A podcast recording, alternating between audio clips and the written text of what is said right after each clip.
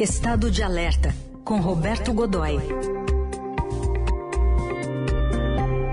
Oi, Godoy, bom dia. Bom dia, Carol. Bom dia, amigos.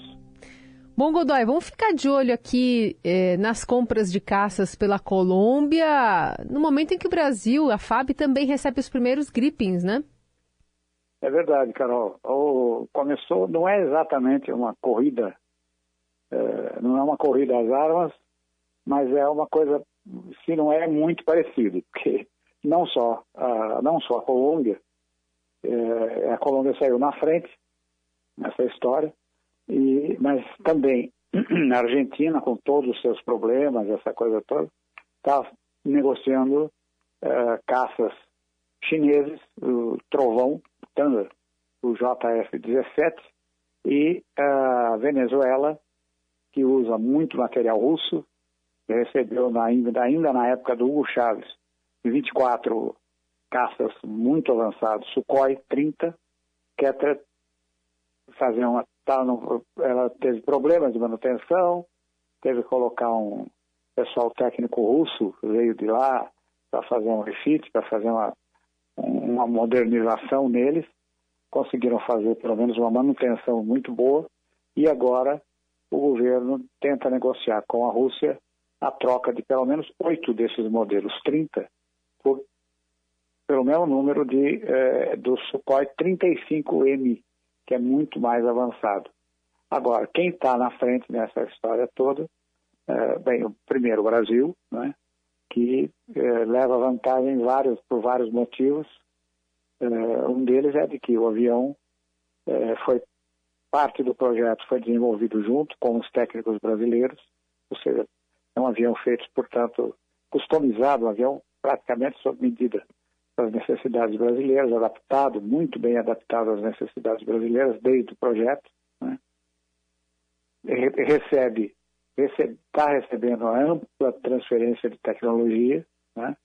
ou seja, provavelmente esse, esse Gripen que nós estamos recebendo agora, começamos a receber dia 19, os primeiros dois de um lote de 40, é, ele provavelmente é o último avião é, que o país compra fora do, de um fornecedor não brasileiro, de um fornecedor estrangeiro.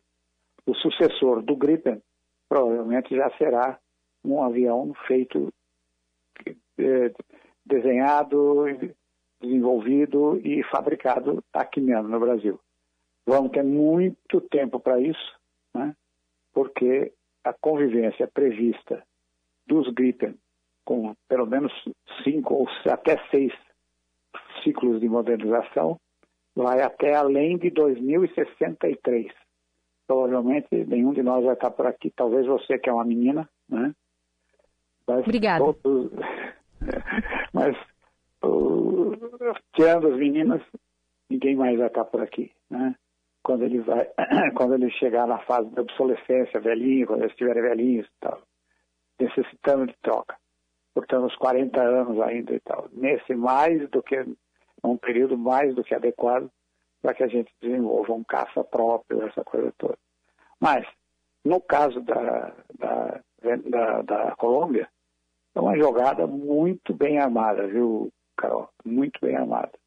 Eles estão negociando, o governo do Gustavo Petro anunciou que abriu a negociação para compra de, de para receber 16 aviões Rafale, são os, a Rafale modelo C, que é o mais avançado, é, diretamente da França, negociação de governo a governo, é, em 10 anos, é, ou seja, uma entrega alongada, mas os cinco primeiros, três, um, começando com um lote negociado em lotes, embora seja um contrato global, né, um, um contrato integral, os, os, o primeiro lote de cinco aviões começa a ser entregue já no ano que vem. Veja só.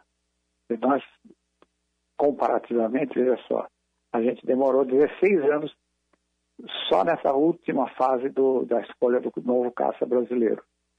E vamos começar, começamos a receber agora. E vamos receber o último lá para 2027. Né? Uh, nesse já a, primeiros dois, talvez três Rafales da Colômbia serão entregues já o ano que vem. Como é que faz isso? Tem na prateleira? Não, claro que não. Comprar um caça não é como ir na, na, na loja comprar um carro, né? Tem que você ele é construído de acordo com suas necessidades especificações, e especificações técnicas do, do cliente. Que é, mas o que é que vai acontecer? Provavelmente eles serão liberados do estoque da Força Aérea Francesa, portanto, aviões muito completos, né? serão liberados do estoque da, da, da aviação francesa e aí serão trocados por aviões novos na medida em que eles forem sendo entregues. Uhum. Né? Quando você então, fala, até... Godoy, sobre aviões estarem adaptados aqui à realidade brasileira, você está falando em relação a, a, a, ao que a gente já tem, né, o que a gente vai precisar, enfim, as nossas deficiências é, em relação à a, a, FAB, ou em relação também ao nosso território, enfim, as nossas características? É uma, Carol, é uma combinação dessas duas coisas. A gente precisa de um avião que seja muito robusto, é, porque ele vai operar em condições nem sempre ideais. Então, não é o caso dele descer uma pista de terra. Né? É um jato que desce uma pista de terra seria ideal, mas não é o caso. Ele, eventualmente, talvez até possa fazer isso, mas em situações muito especiais. Mas em pistas que não têm tratamento adequado, vai operar em pistas que não têm um tratamento muito adequado, pistas rústicas, não é? é de, e nós temos distâncias continentais. Então, o avião capaz de percorrer grandes distâncias, mesmo considerando o fato de que ele pode ser reabastecido em voo. Uhum. Ou seja, a gente tem os aviões, tanque, para fazer a transferência de combustível de um, com ele no ar, mas o ideal é que ele cubra distâncias muito grandes. O nosso, o nosso Gripen, por exemplo, ele pode, na, na função básica dele é defesa aérea. Né? Ele pode cumprir missões nessa área com 2 mil quilômetros, até 2 mil quilômetros, quase 2 mil quilômetros de distância. Ele é muito rápido, ele voa 2.400 km por hora. Então ele pode, ele cobre grandes distâncias muito depressa e ele leva 9, 9 toneladas, quase 9, ele leva 6 toneladas, 6, 7 toneladas de armamento debaixo das asas, hum. uma variedade enorme de mísseis, bombas, é, mísseis de cruzeiro, bombas inteligentes guiadas por laser, enfim, uhum. esse tipo de adequação é feito. E, e, principalmente uma exigência fez com que até ele custasse um pouco mais caro do que o valor de, valor de, de loja, por assim dizer. É, ele está sendo entregue com ampla, ampla transferência, muita transferência de tecnologia total e transferida do jeito certo, que não é simplesmente entregando o projeto, mas fazendo junto. Então, nós já temos cerca de 300 engenheiros que passaram, estão passando ou já passaram é, pelo processo de, de, construção do avião em Likopin, na, na, que é a cidade, uma cidade medieval da onde ele sai lá na, na Suécia. Uhum. E aí e aqui construímos a Embraer Defesa e Segurança, que é a parceira brasileira, construiu uma fábrica em, na, nas suas facilidades de avião Peixoto, aqui no interior de São Paulo, região de Araraquara, construiu uma fábrica aqui para fazer o avião aqui no Brasil. Então, o, o, modelo de dois lugares, ele é um avião monoplace, um, um, um piloto. Mas ele vai ter uma versão F, que é a versão de dois lugares para treinamento e para e para determinado tipo de missão. Isso é uma missão especial com armamento especial. Aí precisa de dois, dois pilotos, um artilheiro e um piloto.